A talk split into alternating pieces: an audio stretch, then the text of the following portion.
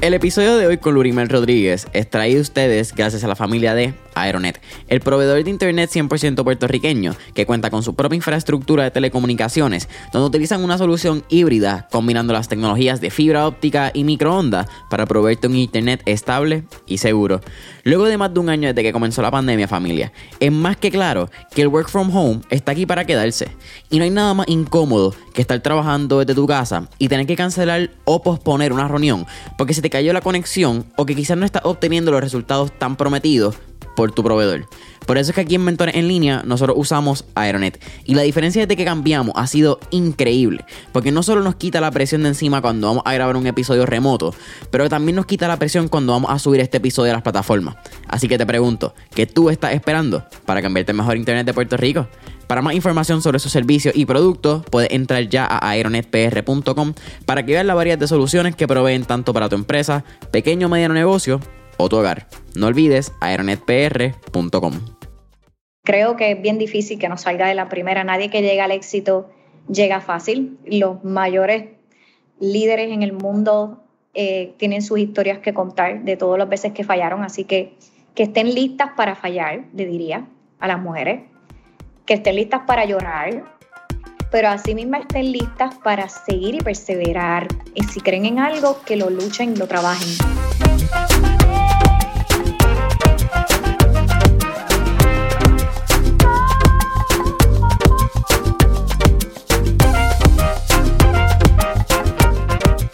Es la que hay familia? Mi nombre es Jason Ramos y bienvenido a Mentores en Línea, un podcast donde hablamos con los empresarios e influencers responsables por las marcas más destacadas, para que así conozcas quiénes son tus mentores en línea. Y en el episodio de hoy me acompaña Lorimer Rodríguez, quien es la actual CEO de Tiendas Roma, la botín más grande de Puerto Rico. Así que, Lorimer, ¿qué es la que hay? Bienvenida a Mentores en Línea. Gracias, Jason. Qué bueno estar aquí contigo. El placer es todo mío. Gracias por aceptar la invitación. Como te estaba diciendo, sería un poquito complicado sin nuestros mentores llevar este esfuerzo a cabo y, la dinámica. Así que gracias por participar. No, es mi placer estar aquí contigo y con todos los que te siguen, que espero que sean muchos y cada vez sean más. Yeah, por ahí vamos. Mira, Lorimer, estuve haciendo un poquito de research y estoy viendo quién eres. Y me pareció súper curioso tu background en recursos humanos y que tú nunca visualizaste ser empresaria. Tú siempre estuviste en un lado bien corporativo, bien tradicional. Si me un poquito quién es Lori Mary, vamos a dar la mentora en línea. Pues mira, sí, este, mi background, como bien menciona Jason, es recursos humanos. Este, empecé bien jovencita eh, estudiar y me certifiqué, tengo varias certificaciones pues, que, que, son bien importantes en la carrera, me han, me, han, me han hecho quien soy hoy día, ¿verdad? Me han formado y creo que es la mejor carrera que pude haber escogido porque pues trabajar con las personas pues ha sido mi pasión desde que tengo uso de razón, ¿verdad? Que empecé mis primeros trabajos. Así es que el poder redondear mi carrera y, ¿verdad? Llevarla profesionalmente a aprender a cómo liderar con, con, el equipo de trabajo, que es lo más importante que una empresa tiene, ¿verdad? Que es su gente. Pues me, me apasiona, me encanta y pues he podido de verdad que este, dar dar de mí a, las compañías donde he trabajado y este, pues dejar una huella, tratar de dejar una huella a donde voy. Este, y, y, te soy sincera, no, no pensé tan concreto estar donde estoy. Tienes toda la razón. Siempre estuve en ese mundo corporativo más de HR. Siempre supe que sí quería quizás en algún momento ir de la especialización a dirigir el negocio, pero no sabía que iba a caer en esto. Claro mencionas una parte, es que dejar tu granito en todas las compañías que tienen la oportunidad de trabajar. Pero tienes un lado bien interesante dentro, ¿verdad? Del corporativo, y es que también estuviste en ese lado multinacional, que aún más GI, en el término, ¿verdad? Casi militar, es bien tradicional. Pero tuviste como gerente de recursos humanos la oportunidad de trabajar no solamente en Puerto Rico, pero si no me equivoco, Caribe y Centroamérica. Sí. ¿Cuál quizás es la lección más grande que te dio ejercer esa carrera a ese nivel? y en un background cultural donde las eh, tradiciones, culturas organizacionales en Puerto Rico no son iguales a las de Latinoamérica, mucho menos yo creo en el Caribe y etcétera. Muy buena pregunta. Este, eso de dirigir ya otros países, este, la oportunidad que tuve fue cuando fui al, al mundo de medical devices, que fui a COVID y a Medtronic. y ahí pues eh, me hicieron directora de recursos humanos, tenía Panamá, Costa Rica y también daba adiestramientos para, para lo que es Colombia y otros países, México. Así que sí pude tener esa oportunidad de, de conocer a empleados y manejar empleados más allá de Puerto Rico y diversificar. Y cuando uno se baña de lo, lo, que es la cultura fuera de lo que es la de Puerto Rico, pues te abre los ojos a, a ver que no todos los empleados ni se comportan, ni cogen las cosas de la misma forma, o sea, tienes que ir aprendiendo a respetar la diversidad en el lugar de trabajo y aprender que no todos lados son como lo que uno está acostumbrado, o sea, que esas cuatro paredes se rompen y tienes que, tienes, te tienes la obligación de aprender de esas culturas, de esas leyes, porque en mi caso recursos humanos, pues tuve que aprender a manejar leyes que no eran de mi, de mi país. Así que este, realmente fue un aprendizaje más bien. Eh, y lo que me llevo, que es tu pregunta, e, eso, eso que me llevo es, es el respeto. Em, entender que no todo el mundo trabaja al mismo paso, que por ejemplo en Costa Rica quizás los empleados tienen otras eh, otros horarios, la, cultura es mucho más quizás más tranquila. El, ajetreo diario que vemos quizás en las multinacionales de Estados Unidos, Puerto Rico, cuando tú lo comparas con una isla, con Costa Rica o, con, o lo comparas con, con una islita del Caribe que, que he tenido Trinidad y Tobago, es una cultura mucho más laid back, no hay una prisa por hacer las cosas y quizás viene la frustración de muchos de los líderes que están manejando estas empresas de, desesperación, ¿verdad? Pero ahí es donde uno tiene que aprender a respetar, ¿verdad? Este, de cómo vamos a llegar a llevar ese mensaje, ese grupo de trabajo en un mundo global que tenemos que lograr que las cosas salgan respetando la diversidad cultural de cada uno. Así que eso fue un reto grande.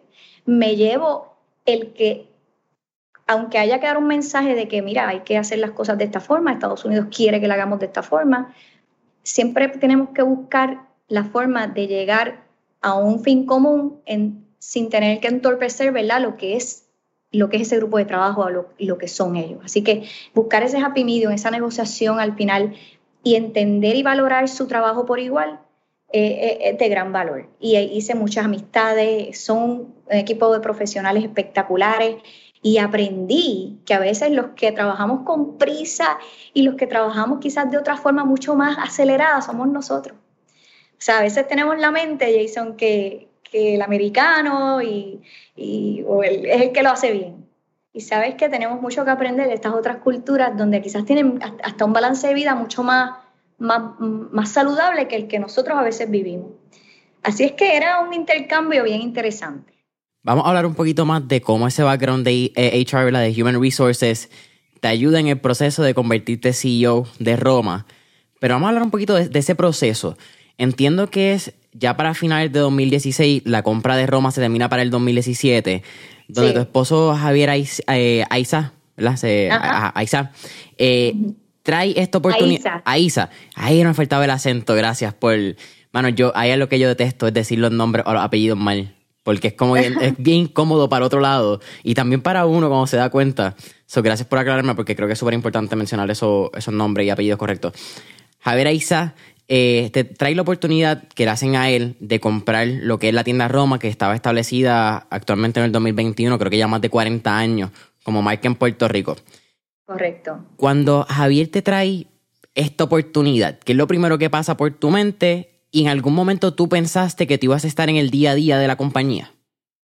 Pues mira, este, estás en lo correcto. Em, nosotros no, no, no estamos casados. Pero mira, cuando él me pide venir a la, empresa, yo tuve que pensarlo, él estuvo mucho tiempo eh, de alguna manera diciéndome, ven, tienes que venir, este, es un negocio que queremos, ¿verdad? Al final del día, pues tener en común y, y echarlo hacia adelante y pues confiaba mucho en mi criterio. Y pues lo pensé porque siendo una mujer que siempre tuve pues control de, de mi propia profesión y, y de mi, ¿verdad? De todo lo que hacía, pues ir a un negocio familiar, pues es un, es un cambio grande para, para cualquier mujer o cualquier persona, ¿verdad? Dejar su carrera corporativa y irse al mundo pues, de un negocio familiar y echarlo para adelante, pues es algo que hay que pensarlo dos veces. Pero obviamente La realidad es que yo tenía mucho deseo de eso. Eh, lo pensé, pero no se me hizo tampoco tan difícil, te soy honesta. Yo tenía el deseo, yo estaba emocionada con eso. Así es que cuando él, me lo dijo, eh, lo pensé, pero, pero no me tomó mucho. Yo, yo voy a él y, y a mí también. Él es un, un, líder extraordinario también por su parte. Este, así es que, nada, me embarqué en esa, en esa misión y pues yo soy una mujer que siempre me ha gustado la moda también desde jovencita, así es que aunque sí en el mundo corporativo no podía disfrutar de eso porque casi siempre mi closet estaba lleno de chaquetas y de pantalones largos y ropa bien corporativa, no podía disfrutarme eso a plenitud, pero me encantaba. Así es que imagínate, ¿a qué mujer no le dicen que va a trabajar en el mundo de las compras de ropa y a dirigir un negocio de boutiques? Este, a ese nivel, ¿verdad? No es una tienda, eran seis en ese momento. Así es que pues yo con brazos abiertos acepté el reto. Tengo muchas preguntas y, tengo varias, pero quiero abarcar un punto que acabas de tocar. Y es que, aquí, ¿qué mujer diría que no si le ofrecen verla ser parte de este proceso de compra de ropa y todo lo que es manejar una boutique que en teoría suena bien lindo y suena bien fácil? Pero cuando tú entras un poco más a eso, a entender la cantidad de sizes que hay, la cantidad quizás de colores, por sizes, por compra, de momento entender que tú quieres 5, 5 y 5, pero no son 5, de momento son 40.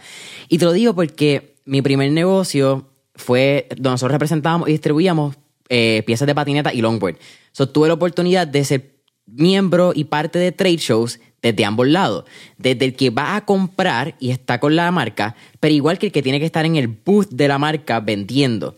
Y honestamente es bien fácil cuando uno dice, dale, yo me compro ropa, la ropa ya está en el display, ya están en Puerto Rico, pero esa cadena de suministro que pasa desde escoger la próxima colección que sale en dos seasons más, porque uno compra poder adelantado, eso otras cosas que quizás la gente no sabe, a, wow, hay que vender, es un proceso bien difícil. Yo no lo sabía, era tan difícil. estás, en lo, estás en lo correcto. Um, una tienda, Roma era una tienda que que si tú preguntas, la conocía mi abuela, mis tías, o sea, una tienda de 40 años atrás. Así que su público no era necesariamente dirigido a lo que yo soy.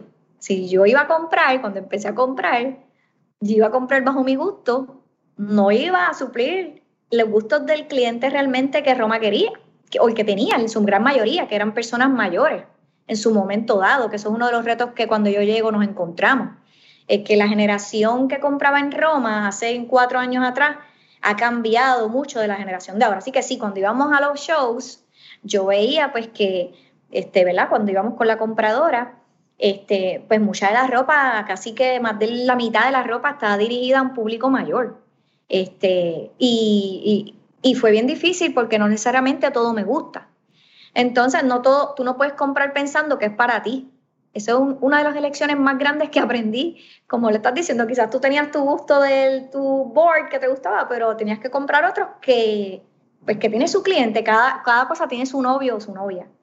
Pues eso es parte de ese mismo proceso, las cantidades, para cuántas tiendas, cantidades, el budget, cuánto tenemos para este viaje. O sea, todo es una estrategia. Esto no es comprar cositas que me gustan y venderlas en una tienda. Esto es, esto es un budget de muchísimo dinero donde hay que comprar estando seguro que queremos venderlo todo, que no se te va a quedar y con el precio específico para cuando tengas que bajar el precio si pasa algo que no se vende una pieza, todavía no pierda, ¿sabes? Eh, eh, eh, es, todo, es toda una dinámica bastante, ¿verdad? Complicada en ese sentido porque tú, tú no, no a ciencia cierta no vas a saber si todo se va a vender. Así es que pues ahí vienen los análisis, ahí viene con que queremos este, tener, atraer más jóvenes a Roma, queremos que la abuela compre, todavía compra, pero yo quiero que la mamá y que la hija también vayan, y quiero que el, que el, muchacho vaya y se ponga las macho, y quiero, o sea, quiero traer diferentes personas que nos puedan ayudar a modernizar las tiendas. Así que eso fue lo primero que él y yo hablamos y, y establecimos un presupuesto, Jason, de compra donde el 80% eran líneas existentes, pero son 20% y vamos a traer líneas nuevas, más juveniles. Tú mencionaste lo que es, esa, importancia en el margen de ganancia y entender tanto tu costo como el precio de venta, ¿verdad? Que normalmente en ropa entiendo que es que se duplica, eso es lo que uno busca idealmente. Y lo hemos hablado previamente, porque tenemos mucha gente que nos escucha que están quizás buscando desarrollar su marca, están en proceso de desarrollar la marca actualmente de, muchas cosas, ¿verdad? Ahora con tiendas en línea tú puedes crear una marca de cualquier cosa. Sí. Pero tú acabas de mencionar que había un budget de un 20% para marcas nuevas que no estaban en la tienda. Quizás haciéndonos un poco más a ese momento donde Lonimer está en un trade show y está viendo una línea nueva. ¿Qué tú buscas eh, desde el lado de la marca, ¿verdad? Quizás promociones que tú buscas en colaboración, en la disposición que tiene la marca para trabajar con ustedes como tienda. Porque a veces no se habla de eso, se habla de, la tienda va a comprar. Pero para los que están montando una marca o creándola, ¿qué tienen que hacer ellos para quizás entrar en tiendas retail como lo es Roma, que son cadenas ya que con una marca de Estados Unidos pueden ser una compra significativa para un territorio como Puerto Rico? Sí, buena pregunta. Mira, Roma se conoce por traer marcas que son conocidas, diseñadores. La, realidad es que por 40 años eh, este, la, Roma ha traído marcas reconocidas y la importancia de que Roma tenía ¿verdad? en su momento es que la puedes tener a un precio más bajo. Este, así es que quizás hay pensamiento de que Roma todo es caro, pero la realidad es que Roma hay de todo. Hay cosas económica y hay cosas que son de marca, que son de diseñador, que quizás la encuentras en un Nordstrom o un Saks y las encuentras un poquito más elevadas que lo que quizás tú vas a ir a comprar, pero va a estar como quiera por debajo de estas tiendas. La realidad es que para nosotros eso todo ha cambiado un poquito, aunque sigamos trayendo, ¿verdad? Nosotros compramos mucho en Nueva York y, tenemos diseñadores como Walter Baker, que ellos venden en Nordstrom, y nosotros somos amigos de Walter Baker. Tenemos a Elan, diseñadores que llevan años con nosotros, que tenemos una, ¿verdad? Unas negociaciones viejas y una confianza. Y ellos, pues, nos, venden sus líneas y no le venden las líneas a nadie más, por lo menos en el territorio. Em, cuando queremos vender algo, nosotros queremos, ¿verdad? Que sea bastante exclusivo, y eso cada vez es más retante, Jason, porque en los trade shows ahora tú te encuentras a mucha gente y hay una casi que, ¿verdad? Este, estamos todos tratando de comprar algunos suplidores, pero que yo busco que sea distintivo, que sea de calidad, que sea un precio que sea razonable. Yo no soy, como te dije, hay de todos los precios, pero yo busco que por lo menos en un average eh, entremos en un precio que sea accesible, porque yo quiero que Roma eh, la gente sepa, yo le digo la boutique más grande de Puerto Rico porque yo tengo ropa de boutique, tengo 13 tiendas ya, tenemos, ¿verdad? Pero yo quiero que mis precios siempre sean bien competitivos porque entiendo que estamos en Puerto Rico para Puerto Rico y para que cualquier persona se sienta cómoda ir a las tiendas y encontrar algo que le funcione, sea más económico o sea ya algo un poquito más high-end, pero como quiera, puedes buscar cosas de calidad. Yo creo que esa es la importancia, que sean de calidad y que tengan algún background detrás, algún cuento. Inclusive estamos este, bien open a, a traer marcas locales que estén en desarrollo, incluyendo nosotros desarrollando nuestras propias marcas locales como Matchok. Vamos a hablar un poquito más adelante. Yo creo que en Matchok y todo este... Hay dos eventos bien grandes. Yo creo que el año 2017 para ustedes fue un, un roller coaster, pero de con mano arriba. ¡Woohoo! Entonces, segunda es pandemia, que yo creo que es un evento para todo el mundo. Pero quiero ir a ese mismo 2017 cuando pasa oficialmente de empleada corporativa a CEO. ¿Cuáles quizás fueron algunos de esos hábitos o rutinas que cambiaron drásticamente cuando tu vida hace un giro 180 por completo? Pues yo te diría que fue un respirar, porque aunque el título sea de CEO, la realidad es que las tiendas siempre se han manejado con un grupo de trabajo, incluyéndome a mí, a Javier y, al grupo de, de trabajo que hay en oficina.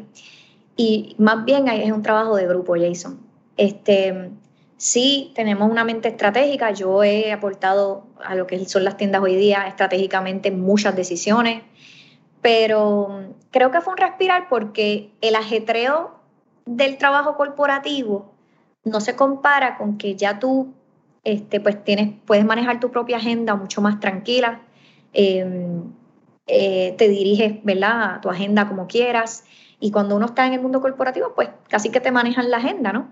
Este, y acá, pues es algo local, es algo que aunque teníamos que viajar mucho a las compras, pues la realidad es que uno es casi que su propio jefe, ¿no? Y esa libertad de, de tener eso, para mí ha sido un regalo bien grande hablas de tu equipo, hablas de las tiendas que, las que se manejan individualmente, tiene un equipo de gerentes y eh, asociados de venta. Cuando tú entras como CEO, ¿cuál fue ese, no solamente trabajo, pero en inglés la palabra es assessment, no, eh, no sé la palabra en español, de la cultura organizacional y no solamente como la entiendes y rompe esa barrera de clash que hay cuando pasa una adquisición que no importa si en Puerto Rico un merger and acquisition jamaquea cualquier empresa a nivel local o internacional. ¿Y cuál fue también ese proceso entonces de rediseñar la cultura organizacional basado en la visión y expectativa que ustedes tenían para el futuro de Roma? Sí. Bueno, pues cuando entramos, ¿verdad? Este, la transición entre lo que los dueños anteriores salían y entrábamos, pues hubo un tiempo de transición. En esa transición, pues ya uno va viendo, eh, y son varias cosas. Uno, lo que hablamos de la generación, que necesitábamos atraer una generación más joven. La segunda, del equipo de trabajo, pues había equipo de trabajo que estaba acostumbrado por años a trabajar con los dueños anteriores. Pero este, yo te diría que en cualquier cambio, como tú dices, sea en Roma, cualquier empresa, este, lo que te va a dejar ganar es la actitud con la cual tú vengas, ¿verdad? Y en ese sentido yo vine a aprender. Yo no me creo que porque tuve una experiencia corporativa de 20 años, pues yo vengo aquí a, hacer la más que sabe de este negocio. Así es que el poder escuchar y aprender del mismo equipo me hizo tener una transición saludable y que nos apreciaran rápido tuvieran cariño rápido, el respeto viniera rápido, porque vinimos igual con respeto con el grupo, ¿verdad? Vinimos a aprender, vinimos a ver cómo los procesos, pero teniendo una mente de negociante estratégica, identificamos todas las cosas bastante rápido y todavía seguimos identificando. Este, hicimos un rediseño de los logos, el logo era bien iris, bien retro, anaranjado, este, así que hicimos rediseño de logo, hicimos rediseño de las tiendas, el look and feel, los maniquí. Había maniquí que, que, cuando tú los mirabas de momento parecía como un zombie de los, de los 80, o sea, cosas bien viejas, que esos maniquí que venían maquillados, calvos, o sea, eran una cosa que, que yo decía, Dios mío, esto hay que botarlo. Este, y no por hablar mal, sino con cosas que, que nos disfrutamos el proceso, o sea, nos los disfrutamos y nos reíamos nosotros mismos. Eh, y fue emocionante que el grupo viera este, que, que se acercaba a un, un, nuevo, ¿verdad? Una nueva forma de verlo, sin dejar atrás esa raíz que le ha hecho Roma tan, con tanta reputación, ¿verdad? Porque son cambios que eran fáciles, son quick fixes. Tú no vienes a cambiar lo que funcionó por años. Claro. Tú vienes a mejorar. Y esa era la mentalidad. No era de venir aquí a creerme que voy a cambiar algo que ha funcionado 40 años, por algo funcionó. El respeto con el, cual llegamos. Y esos quick fixes, añadir nuevas líneas más juveniles y mantener lo que es la esencia de Roma todos estos años nos ha permitido entonces este, seguir adelante. Aparte, pues las redes sociales han jugado un papel bien, bien, bien este protagónico porque eran casi que cero hace cuatro años cuando ya sabíamos que las redes sociales estaban, pues Roma no se había adelantado en eso. Así es que este, las redes sociales en cuanto a Instagram, a cuanto a vender la ropa, la, la tienda online, lo que llevaba un año, un año apenas, año y medio, o sea, no lleva mucho. Y eso no estaba establecido. Así que cosas tan sencillas que quizás tú, joven, puedes verla inmediato, pues el negocio no las tenía desarrollado. Pero eso también habla, y tú lo has traído, lo que son quizás no un pase de batón familiar, porque ¿verdad? hay una adquisición, pero sí es un pase de batón generacional en términos de quién está al mando de la tienda. Y yo creo que eso es eh, a este punto donde estamos, en, sea en redes sociales, en el punto de la tecnología, donde yo creo que la tecnología está avanzando demasiado rápido para nosotros estar al tanto en todos lados lo hace bien importante para no solamente marcas locales, pero marcas internacionales también, porque hemos visto cómo ese fallo generacional, ha, bueno, pues literalmente ha matado a, marcas y compañías. Los ha matado y, y las compras online se han vuelto, el 35% de las compras son online, basado en los últimos este, estudios aquí que se hicieron y, y la realidad es que si no nos movíamos en el negocio retail a eso, este, no, no íbamos a estar con los tiempos. Como tú dices, la generación, si no nos adaptamos a todo lo que hay, eh, los negocios se mueven. El episodio con Lurimer continúa en menos de un minuto. Pero antes, quiero hablarte de nuestro auspiciador, Diet Home, la compañía número uno de dietas personalizadas que se adaptan a tu presupuesto con comidas frescas y no congeladas. Lo maravilloso de Diet Home familia es que aparte de traerte la comida fresca y el delivery que tienen en todo Puerto Rico, Diet Home se asegura de que puedan mantener un estilo de alimentación saludable y balanceado. Pero si me preguntas a mí, lo mejor que tiene Diet Home es que te abren la cabeza a un mundo de oportunidades cuando viene el menú. Suena medio loco, pero no fue hasta que yo comencé con Diet Home que empecé a comer berenjena, comencé a comer coliflor e incluso probé la pizza con harina de almendra, que si no la has probado sabe demente corillo. Y si tú sigues estos próximos 5 pasos, tú también puedes comenzar tu nuevo estilo de alimentación hoy. 1. Entra a diethomepr.net o baja su aplicación en el App Store. 2. Elige el plan de tu preferencia. 3. Dale checkout y completa tu orden.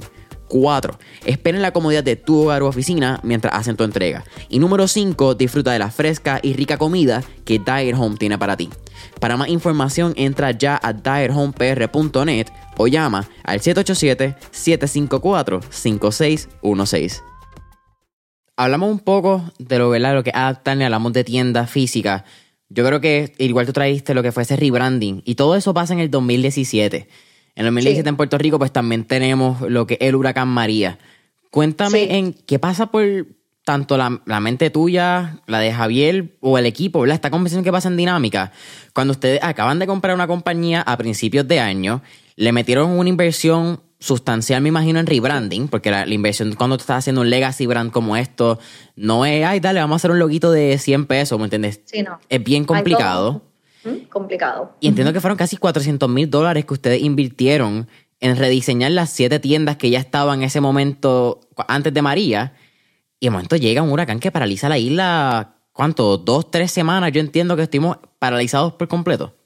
Paralizado y después sin poder trabajar, fácil como dos meses, este, tres meses quizás. O sea, eh, ese fue un cantazo bien duro porque acabando de, como tú dices, este, debiéndolo todo, debiéndolo todo al banco, debiéndolo todo a los suplidores, las facturas están ahí y llega esto a un año de la compra y o menos de un año, este, así es que mm, yo soy de arrollarme las mangas, no soy de, de esconderme.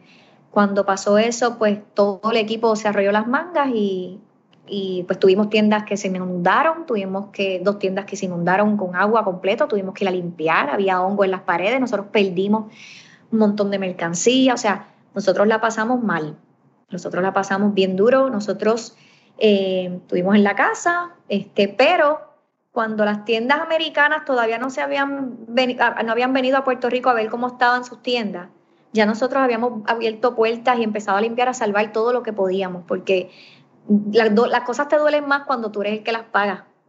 Y viendo toda esa mercancía en las paredes, Jason, en las mesas, todo pudriéndose con hongo. Cuando yo podía abrir una tienda en un mall, meterme y empezar a, salvar todo lo que yo podía, yo lo iba a hacer. Así que decía, Dios mío, ¿cuándo aquí van a venir a las otras tiendas a limpiar? Pero como uno nunca está pendiente a darle al lado, uno está pendiente a lo de uno. Así es que eso fue lo primero que hicimos. Ni a los par de días nosotros estábamos abriendo tiendas, sacando cosas, limpiando, sacando agua de adentro, la de Barceloneta se destrozó por completo, paseos en ahí, paseos en Porcupey, eso se completa, eso fue un desastre. Este, inclusive esa tienda la cerramos por un tiempo. Este, así que no nos costó que meter mano. Em, y bueno, con los seguros y todo lo demás, poco a poco, pero te cuento, eh, no había cómo pagarle a los empleados para empezar a trabajar. Habían a facturas, había dinero que había que pagar, o sea, no daba, la, ecuación no daba. Y yo, pues viniendo del background de HR y con un equipo de trabajo comprometido, les dije, miren, aquí no hay luz, lo que es una planta eléctrica, vamos a abrir una tienda, la de la Roosevelt.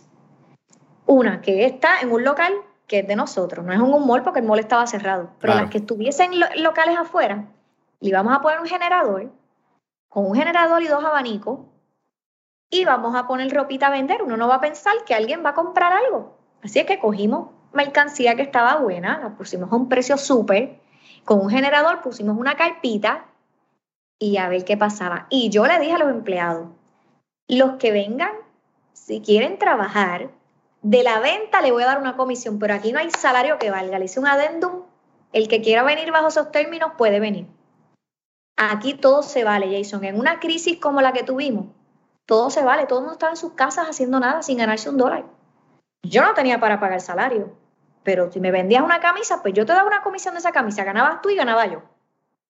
Así que por ahí empecé. Todo el mundo que quiera, voluntario a comisión. La cuestión es que empezamos a vender. Increíblemente había muchas personas en necesidad. Hicimos donaciones de ropa. Vendimos muy bien en esos días que estábamos, estábamos impresionados. Yo no sé si es que la gente ya está, que quería salir, quería ver algo más. Empezamos poco a poco y pudimos revertir y empezar a pagar salario. Lo quitamos tan pronto pudimos, salario, y seguimos poco a poco con generadores, con, o sea, buscando la manera, pero sobrevivimos. Después de ahí, abrimos Ponce en enero del 2000. ¿Cuándo fueron los terremotos? 2020, a principio, que parece como hace tres años ya, pero fue como que... Pues, recuperarnos de María fue durísimo. Cuando pensábamos que estábamos relativamente, viene lo de Ricky Rosselló, viene la crisis esta del país de la huelga, o sea, para eso todo afectó el negocio, ¿verdad? Eh, y cuando abrimos en Ponce, llegan los terremotos en el área azul. Nosotros acabando de abrir la tienda en noviembre y, vinieron, y en enero fue el, el terremoto aquel duro. Así que ha sido una tras otra, esto ha sido una bofetada tras otra. Y cuando menos lo íbamos a pensar, llega una pandemia, todas las tiendas cerradas. Imagínate tú. tú misma trajiste ese tema. Cuéntame un poco lo que ha sido ese rediseño de, pandemia. Obviamente hay un lado que nos vamos a, a tienda online, que yo creo pues que eso es la... No, sé si estoy seguro si eso es como un rediseño, porque creo que pues simplemente es como que... The obvious es como que lo que se tenía que hacer pero tanto como tú la responsabilidad con los empleados, entender también lo que ha sido para ustedes con los suplidores. Porque hay que, tomar en consideración que esto para una cadena de suministro que ustedes no controlan. Ustedes son al fin y al cabo casi, qué sé yo, el penúltimo en la cadena de suministro desde donde hacen la ropa, el que la trae. Todo esto se afectó. Sí, todo se afectó. Eh, nosotros arreglamos términos con los suplidores, nosotros renegociamos términos de paga, nosotros hicimos de todo para poder, este, ¿verdad? Eh, en, el, en, el, mundo de finanzas uno dice, pues mientras más tú tengas tu cash flow acá, eh, ¿verdad? Mejores, así que, es, inteligente de parte de nosotros, pues negociar con nuestros suplidores términos saludables que nos permitan, ¿verdad? Este, pues vender y ya tener suficientemente, que, que, que eso corra mejor que sea un cash on delivery. Así que los términos se trabajaron con ellos, ellos lo entendieron, eran todo, todas las compañías estaban en lo mismo. Este, y en cuestión de la ropa, nosotros comenzamos, ¿verdad? Bajamos significativamente y, entendiendo que pues, ya nadie estaba en los trabajos, pues ¿qué hicimos? No vamos a vender, siempre Roma ha tenido trajes de gala y, y, este, ¿verdad? Eh, chaqueta y todo lo demás, pero la realidad es que la ropa que más se vendió durante todo este año es, loungewear, es, ropa fresquita, pero nunca se dejó de vender, obviamente mientras estábamos cerrados, pues todos pasamos por eso. Eh, y pasamos por una crisis bien grande, este, no lo niego, fue bien difícil nuevamente empezar poco a poco. Eh, pero los suplidores en ese sentido no tuvimos problemas con ellos. Ellos tenían mercancía que se había quedado también para ellos. Así es que pudieron este, hacernos llegar las cosas poco a poco y a tiempo y nosotros en ese sentido nunca tuvimos ningún problema de delivery ni nada. Tú mencionaste que ha sido también, eh, sí, vamos a llamarlo crisis, ¿verdad? Porque eso es lo que ha sido, crisis tras crisis tras crisis. Sí y en distintos puntos, porque María fue a nivel de momento completo, a nivel isla, pero no afectó suplidores, de momento terremotos afectaron grandemente la nueva tienda que abrían, eh, pandemia afecta completa toda la cadena de suministro de ustedes. Entonces te pregunto, Lorimel, ¿cuán clave ha sido esa transparencia como CEO, tanto con tus empleados, con miembros de mesa directiva, y cuán clave ha sido esa presencia y accesibilidad tuya para el negocio en esta crisis que hemos tenido back to back en los pasados 3, 4 años? Bueno, ha sido importante porque han sido decisiones tomadas este, de la mano, de la mano del grupo de trabajo, este, llamadas entre yo y Javier y dos, tres empleados más que somos los que, ¿verdad? Que, que tomamos las decisiones. Y, y, en el proceso han sido decisiones duras, pero cuando hemos tenido que estar ahí, hemos estado ahí.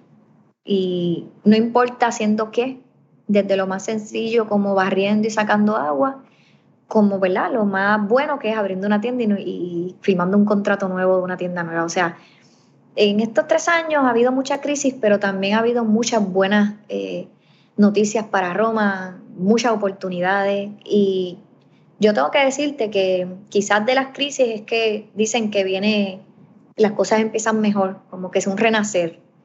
Y de cada crisis Roma ha renacido y se ha levantado eh, porque tiene un grupo de trabajo extraordinario. Este, yo inclusive he querido estar más cerca del grupo de lo que he podido estar en este último año con la pandemia, con la escuela online. Yo soy mamá de dos niñas. Y la, la realidad honesta es que no he podido estar en las tiendas como yo he querido. Hay, hay personas que quizás no he podido todavía verlas en una tienda que empezaron quizás hace un mes, dos meses. Yo no las he podido ver porque no puedo ir a las 13 tiendas, no puedo estar presente como yo quisiera. Soy mamá y, la realidad es que me ha limitado mucho la presencia. Sin embargo, cuando se trabajan decisiones estratégicas y uno ve el negocio desde arriba, ¿verdad? Pues se sabe que se van a tomar y van a ser acertadas. A mí me gusta estar con la gente y eso es lo que más me ha dolido, no estar tan cerca de, la gente que, del equipo de trabajo. Esa es la realidad. Pero tenemos un, pues como es la tecnología, nosotros hicimos un chat que se llama Roma Empowered. Eso fue lo primero que yo hice por ahí están todas las tiendas, todos los gerentes, los asistentes, estamos todos y por ahí nos comunicamos todo el tiempo. Este, y por lo menos esto it's not about me la realidad, it's about the team. Este, yo creo mucho en, eh, en estar en el background y, y acá no me tienen ni que ver. Yo creo que un líder es extraordinario cuando logra que todo funcione sin que esté presente 24/7. Yo siempre he dicho a las tiendas que el día que necesiten que Javier esté ahí 24/7 o yo o Karina, pues entonces no están haciendo su trabajo. Qué cool que tú traes ese punto de, de lo que es delegar, ¿verdad? El hecho de que tú no puedes estar micromanaging, porque es imposible y al nivel que ustedes están con 12 tiendas, eh, 13 mencionaste, perdón, ¿verdad? Ahora son 13. Claro, la online. Ah, bueno, sí, lo online es definitivamente una tienda individual, eso requiere unos procesos y inventario, equipo de fulfillment, es, es, un poco más complicado que simplemente abrirle y ya. Sí. Pero tú hablas de lo que es delegar y me parece curioso porque ayer o hace dos días estaba leyendo Tools of Titans, el libro de Tim Ferriss, el podcaster, y estaba leyendo el, el excerpt, saca unos dos, tres paginitas de su entrevista y en este caso es con Reid Hoffman, que es el fundador de LinkedIn, parte del PayPal Mafia y uno de los primeros inversionistas, si no me equivoco, en Uber, Facebook. Y él habla que lo que lo ha caracterizado a él como buen líder es particularmente el margen de error que él le permite a sus empleados y el margen de error que le permite a su gerente. Y él le dice, si tú tienes que tomar una decisión que tú no consideras vital para mí, yo no tengo problema, tómala y tú tienes de un 10 a un 20% de un margen de error, que significa que de 10 decisiones que tome, si yo hago una o dos diferentes a la toma tuya, a mí no me molesta. Porque tú me estás guardando tiempo a mí para yo poder ser efectivo en lo que tengo que ser efectivo como CEO en tu caso. Y tú puedes seguir creciendo y aprendiendo de eso también. Me encanta. Me encanta. De hecho, en mi página de LinkedIn, yo puse hace poco una foto realmente visual, un visual. Y es, son dos paredes, una con unos ladrillos perfectamente, ¿verdad?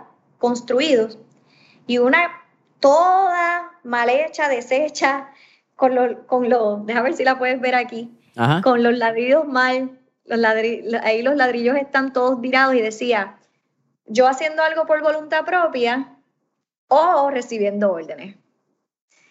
Entonces, mi cita ahí es que la realidad es que yo creo 100% en que la, tú le tienes que dar, tú tienes que delegar y tienes que dar la oportunidad a tu equipo de trabajo que tome esas decisiones. 100% porque te vas a sorprender que a veces lo pueden hacer hasta mejor de lo que uno lo puede haber hecho. Entonces, yo, yo nunca he pensado que el liderazgo se trata de una persona, de uno mismo. Yo siempre he pensado que es de hacer todos los que están al lado tuyo mejores. y permitiendo que se equivoquen es una forma extraordinaria de que las personas puedan aprender siempre y cuando esas equivocaciones no vayan económicamente en contra de la empresa. O sea, son riesgos calculados. Cuando tú delegas en alguien y esperas que si se equivoca, tú sabes como líder en qué le vas a dar ese 10 o 20%. Créeme que no va a ser tocando el bottom line de la empresa. Claro, sí, no son unos, riesgos premeditados que uno entiende quizás cuál es el worst case scenario de la situación y uno sabe que no es tan worst case scenario de verdad. Correcto. Y casi siempre esos, esas equivocaciones usualmente vienen, eh, ¿verdad? Estando en recursos humanos, cuando uno ve tanto, vienen con lecciones de, pues, cómo lo pude haber dicho mejor, cómo pudo haber hecho mejor, cómo le contestaría mejor. O sea, viene mucho de, de relaciones, más, más allá de cosas tangibles, económicas, porque la mayoría de la gente lo que está trabajando es con un cliente, con un servicio. El negocio de las personas, el, el, en, vez del el P2P, el person-to-person business realmente. Yes. Quizás hablando un poco más en, en ese lado de, de, recursos humanos, que tu expertise, y esta es casi full de la manga porque no la tenía ni apuntado en, en las notas. ¿Cuál ha sido una, un tip, recomendación, una lección que tú has visto al momento de contratar esta nueva generación de, de, la fuerza laboral, que es la generación Z, en tu caso entiendo que tú eres millennial, por la edad que tienes, eres como que ese... Por un año. Casi, ok, está bien. Eh, eso es bien interesante a nivel generacional, yo creo, y, y he hablado varias veces, tanto he escrito para el Nuevo Día, como he estado en varias conferencias de la generación Z, y hay unos años que siempre son... Yo le digo como que el área gris entre cambio de generaciones, porque si tú miras los millennials, del 80 al 95, ¿verdad? Que son esos 15 años. Pero es que están en el 95, 96, 97, si quieres con X y con Millennial, qué sé yo, 79, 80, 81. Tú te puedes como que... Sí, es como que te puedes disfrazar. Cuando los millennials meten la pata, pues tú dices que eres Z, y cuando los Z se pasan el celular y meten la pata, pues tú eres millennial. Es como que conveniencia. Sí, yo lo escucho, digo, ¿sabes qué? La realidad es que los millennials están en los 40. Oh, ya. Cuando hablamos de millennial creemos que estamos hablando de chamaquitos. Obviamente los, obviamente los que quedaron al final del, de son más jóvenes, pero eh, eh, never, never forget that millennials are already 40 year, 40 year old okay, people. So, este, la, la realidad es esa. Y en, en, en términos de contratación, yo realmente nunca he tenido un bias en cuestión de la edad, sí me encanta, dependiendo del trabajo, si está atado a tecnología y demás, pues evidentemente tú sabes que esa generación más cercana pues tienen una mente mucha más apta para lo que es tecnología y demás, pero en cuestión de roles generales y, y de tener una organización, a mí me encanta la diversidad de edades, yo creo que todos tenemos que aportar algo bueno. Y lo que tenemos que buscar en un candidato más allá de la generación es las aptitudes lo que le gusta. Y en esa entrevista yo me concentro más en la personalidad, en las aspiraciones, lo que le encanta, porque es lo que vaya a hacer, tiene que gustarle, tiene que apasionarle. Y ahí casi nunca nos equivocamos en ese sentido. Y entrevistar y contratar es bien difícil, bien difícil. Yo creo que de todo el área de HR me tocaste un punto que para mí es un, un, un botón bien fuerte, que es el de recruiting. Este, porque a veces no, 100% no, no nos va a salir. Pero si, si dentro de las generaciones buscamos las aptitudes que tenga la persona, eh, eh, la personalidad que tenga, que vaya con la cultura de tu organización y hagan un matching, las probabilidades que, que vaya súper bien son bien grandes. A, que no haya un, un clash cultural, a que lo que le gusta hacer a esa persona no vaya mucho con la empresa. O sea, en esas cosas es que yo me fijo mucho, porque las destrezas técnicas se aprenden muchas veces. Eh, lo que no se sabe se puede adiestrar, o sea, pero los comportamientos de una persona son difíciles cambiarlo. So I better hire someone by their willingness and you know behavior y todo lo demás, because yo le puedo enseñar el trabajo aquí este, siempre y cuando se pueda. Si necesitas un técnico, un ingeniero, un financiero, pues tienes que irte a lo técnico, pero para mí esa parte de los soft skills es demasiado importante. Si tuvieras, ¿verdad? cuando estamos en este tipo de, de reclutamiento, normalmente, y estoy ya poniéndome en la posición del que está buscando ser reclutado, reclutador a veces te hace al final la pregunta de algo que te gustaría saber, algo adicional, y uno normalmente se queda con esta cara de pasmado de, ay, yo no sé, como que, porque uno espera que le hagan las preguntas a uno.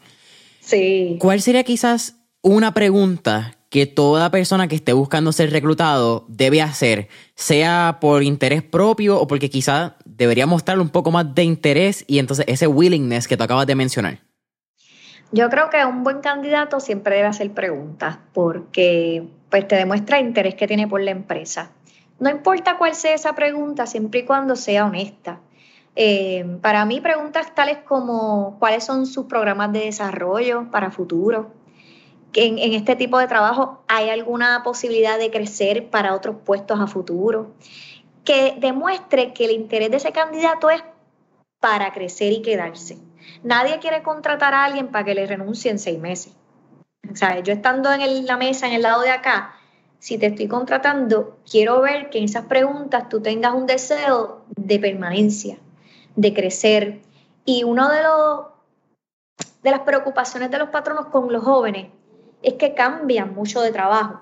Ese turnover rate es impresionante.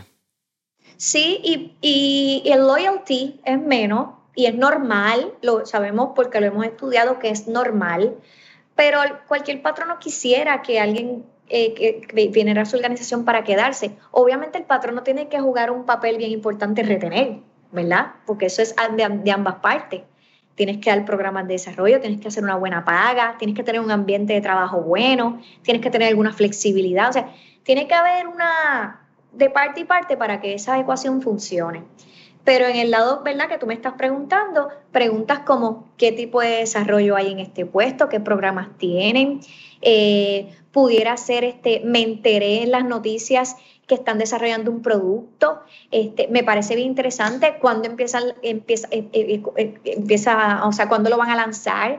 Este puesto tiene que ver con esto. O sea, ¿qué más áreas se pueden colaborar? O sea, pueden hacer muchas preguntas de que tengan que ver con el crecimiento de la empresa y con el crecimiento de esa persona individual.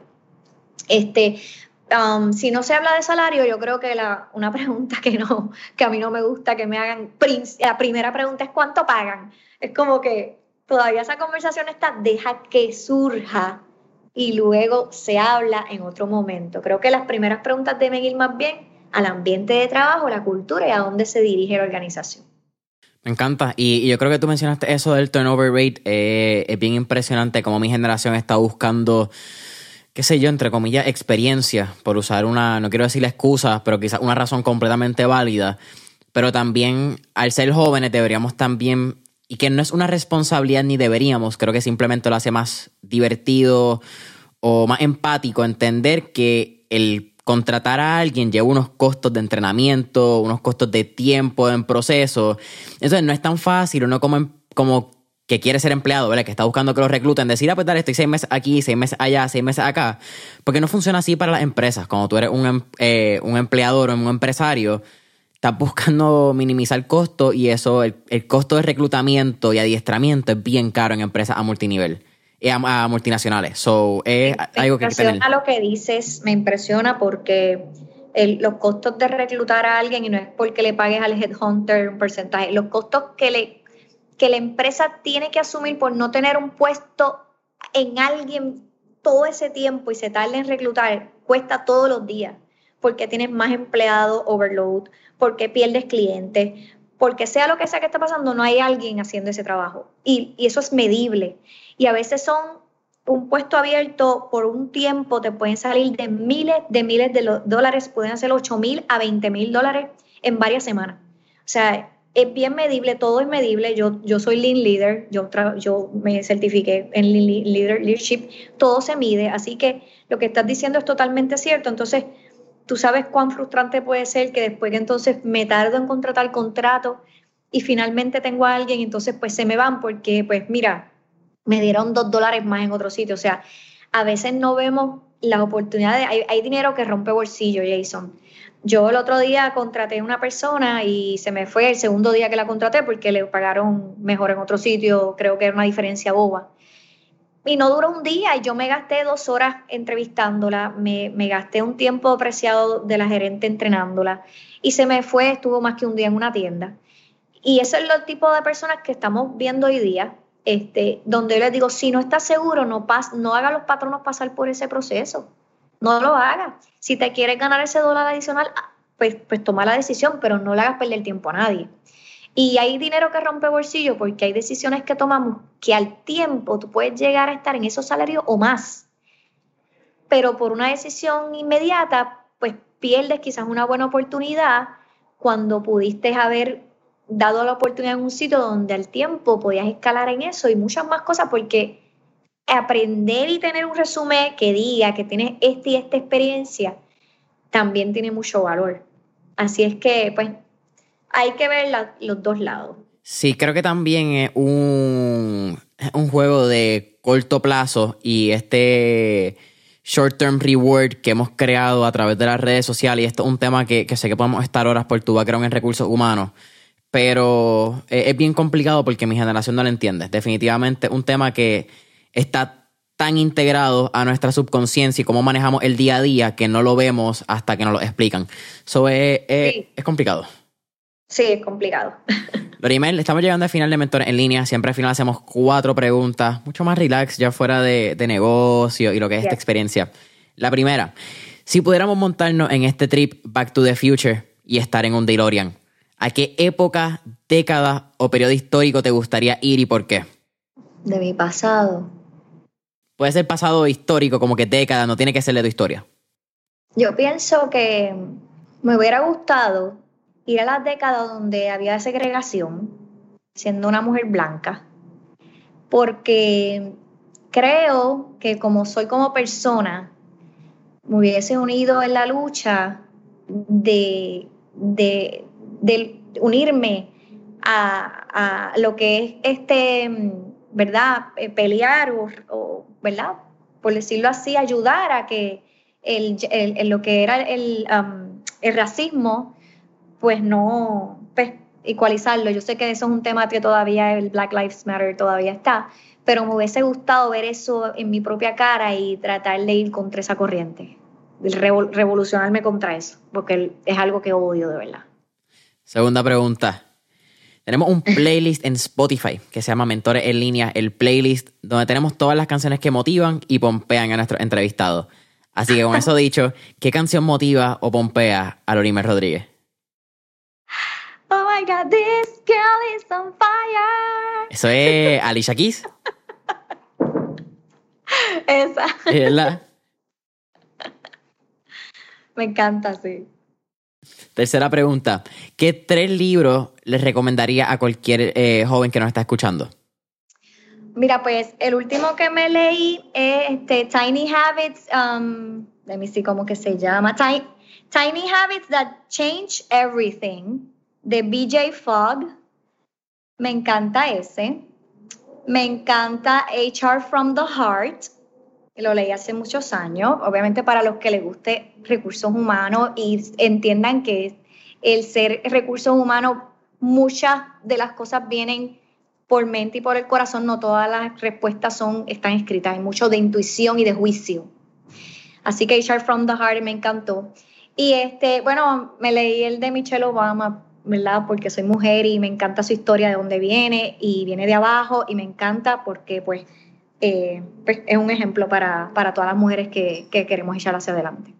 Qué cool. Hace como dos, tres episodios recomendaron el de Barack Obama, el último, creo que es Promised Land. Así que ya tenemos los dos en ya tenemos los dos en esas recomendaciones, me encanta. El Becoming, yes. Cuarta última pregunta, Lorimel. ¿Cuál sería un tip o recomendación que le daría a cualquiera de nuestros escuchas, sea del lado de recursos humanos o desde el lado de ser una líder como CEO? Y en tu caso, quizás haciéndolo un poco más específica, como mujer, ¿qué le recomendaría a cualquier mujer que está comenzando a ser empresaria, crear su empresa, etcétera? Mira, este, puede sonar un cliché, pero eh, no nos van a salir las cosas de la primera. Eh, no, creo que es bien difícil que nos salga de la primera. Nadie que llega al éxito llega fácil. Los mayores líderes en el mundo eh, tienen sus historias que contar de todas las veces que fallaron, así que que estén listas para fallar, le diría a las mujeres, que estén listas para llorar, pero asimismo estén listas para seguir y perseverar. Y si creen en algo, que lo luchen lo trabajen. Y que, y, que, y que a veces en el proceso no van a tomar las decisiones más populares, pero para ser una mujer hoy día tienen que tener un, un thick skin, ¿verdad? Una, una piel gruesa, tomar decisiones fuertes, ser asertivas y perseverar para lo que quieren hacer. No, no es fácil, no es un camino de rosas, pero, pero que echen para adelante y que busquen alrededor mujeres que las inspiren, que las motiven y que las levanten, que personas alrededor, que sean personas, que tengas alrededor personas que te motiven y te ayuden, no que te alen hacia abajo. Lorimel, para mí ha sido un absoluto placer tenerte aquí en Mentores en línea. Cuéntame redes sociales de Roma, donde podemos conseguirla, las 13 tiendas, eh, cualquier promoción eh, que tenga. Instagram está arroba tiendas Roma, eh, Facebook también. Um, este, la tienda online se llama shoptiendasroma.com y también me pueden encontrar a mí por, por Luri Mer en Instagram y tengo una consultoría personal de que hago para de HR para las empresas, así que se llama HR2Go. Lo pueden encontrar en Facebook bajo HR2Go. Primero, nuevamente, Shop Tiendas Roma, website, eh, HR2Go eh, en Instagram o website. En Facebook. Facebook. HR2Go en Facebook, Lurime en Instagram para tu personal y hasta la próxima. Eh, Hasta la próxima y mucho éxito, Jason. Oye, gracias a ti. También saben que pueden encontrar Mentores en línea en Instagram y Facebook como Mentores en línea. Eh, dale subscribe, cinco estrellitas, comentarios en Apple Podcast, eh, follow en Spotify. Y ahora sí, hasta la próxima. Gracias. Bye.